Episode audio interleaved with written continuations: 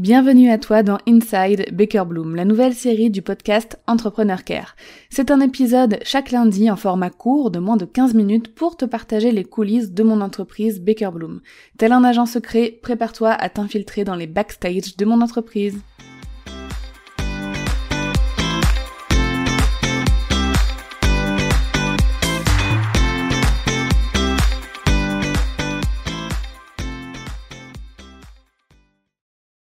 Est-ce que tu connais ce qu'on appelle l'état de flow?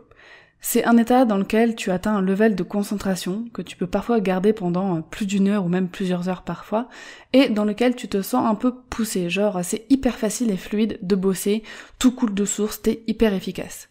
J'ai découvert au fil du temps, depuis euh, bientôt 5 ans que je suis entrepreneur et avec deux échanges aussi que j'ai pu avoir sur le podcast avec Manuel de Cataraxie et avec Sarah de Rythme ton flow, que j'avais une routine focus, justement parce que euh, moi j'ai du mal à me mettre en concentration. Parfois ça me prend une vingtaine de minutes pour rentrer dans un état de concentration où je peux vraiment me mettre sur une tâche qui me demande bah, beaucoup d'énergie et euh, de focus.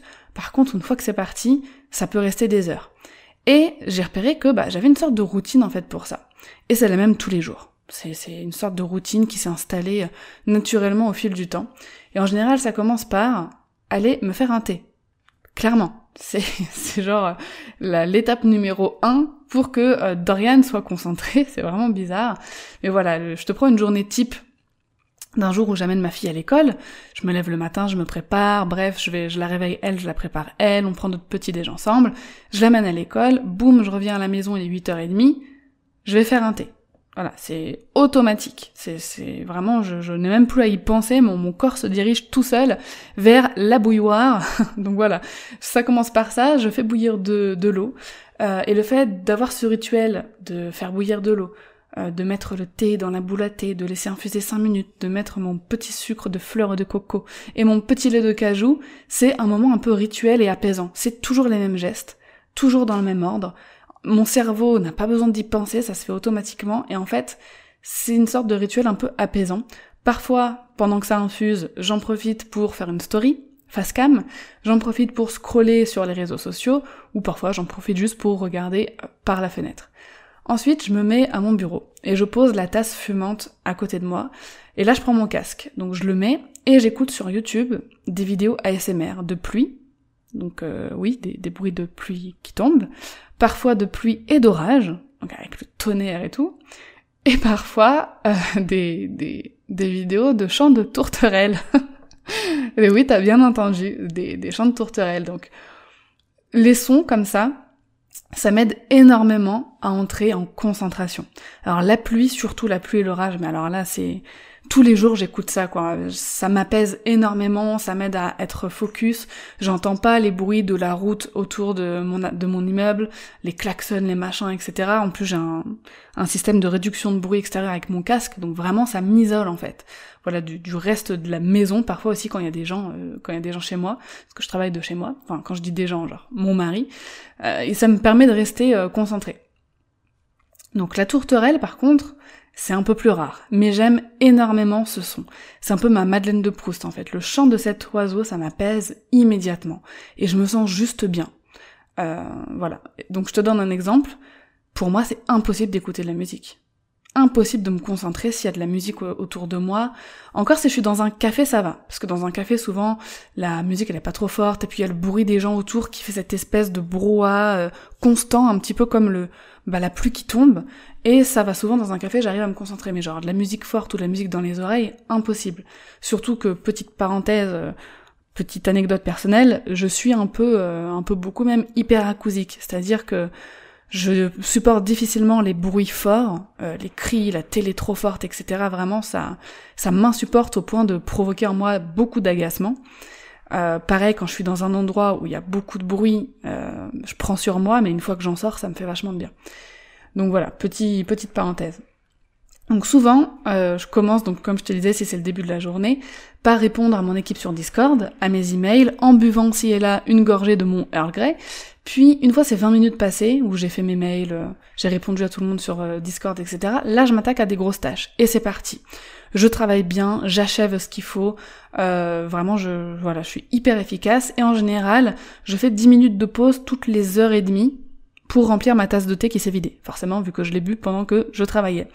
Et euh, même après ces 10 minutes de pause, j'arrive à re-rentrer directement dans mon état de concentration. Donc en général, sur une journée, euh, j'ai cette routine de concentration là le matin vers 8h30 quand je reviens de, de déposer ma fille à l'école, une pause en milieu de matinée de 10 minutes, je reviens avec mon thé, puis je me remets à bosser. Ensuite, vers midi 30, 13h, je déjeune. Et là, après le déjeuner, je me fais un café. Donc j'appelle mon café anti-sieste. J'aime pas du tout faire la sieste, en semaine surtout. J'évite vraiment de la faire, euh, vraiment, parce que souvent mes siestes se passent pas bien du tout. Encore une fois, petite parenthèse perso, mais je pars, je me dis allez, je fais une, une comment on appelle ça, une une sieste flash, quoi, une power nap, comme on dit. Je pars pour juste 20 minutes de sieste, je mets mon réveil et dans 20 minutes, boum, je suis, euh, je suis opérationnelle. Sauf que dans mon cas, ça se dans la majorité des cas, ça ne se passe pas du tout comme ça pour moi.